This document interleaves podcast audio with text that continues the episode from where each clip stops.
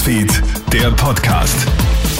Mit mir Matthias Klammer und ich habe die wichtigsten Infos vom heutigen Sonntagnachmittag für dich. In Österreich landen jedes Jahr über 221.000 Tonnen Textilien im Müll. Das zeigt jetzt eine Studie des Umweltbundesamtes im Auftrag des Klimaschutzministeriums. Das Schockierende, nur 17 Prozent werden wiederverwertet oder recycelt, der überwiegende Teil aber verbrannt.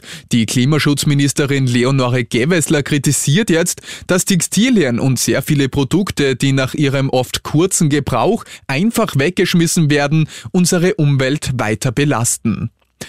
In der Steiermark sind heute Vormittag Fahrzeuglenker auf der Salzkammergutstraße von einer Staublawine überrascht worden. Beim Einfahren in den Tunnel Trautenfels ist die Sicht noch klar, beim Verlassen haben die Autofahrer dann aber mit einer dichten weißen Schneewolke zu kämpfen.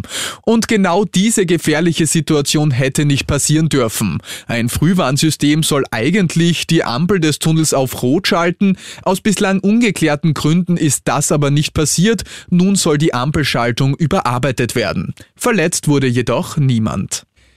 Und heute ging Schlag auf Schlag. Österreich holt sich bei den Olympischen Spielen gleich zwei Silbermedaillen. Nach Manuel Fettner auf der Olympischen Normalschanze von Peking holt sich kurz darauf Wolfgang Kindl beim Kunstbahnrodeln Silber.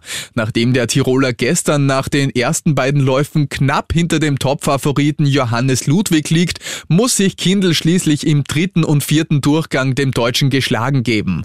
Krone-Hit Olympiareporter Stefan Steinacher. Bei seinen vierten Spielen Spielen gewinnt Wolfgang Kindl seine erste Medaille. Der 33-Jährige krönt seine herausragende Saison mit vier Traumläufen im Yangqing Rodel Center und muss sich schlussendlich nur 16 Hundertstel Sekunden dem goldenen deutschen Johannes Ludwig geschlagen geben. Damit wird die herausragende Serie der österreichischen Rodler prolongiert. Seit 1992 Albert Will hat der Rodelverband immer Olympiamedaillen gewonnen. Sagt Krone-Hit Olympiareporter Stefan Steinacher.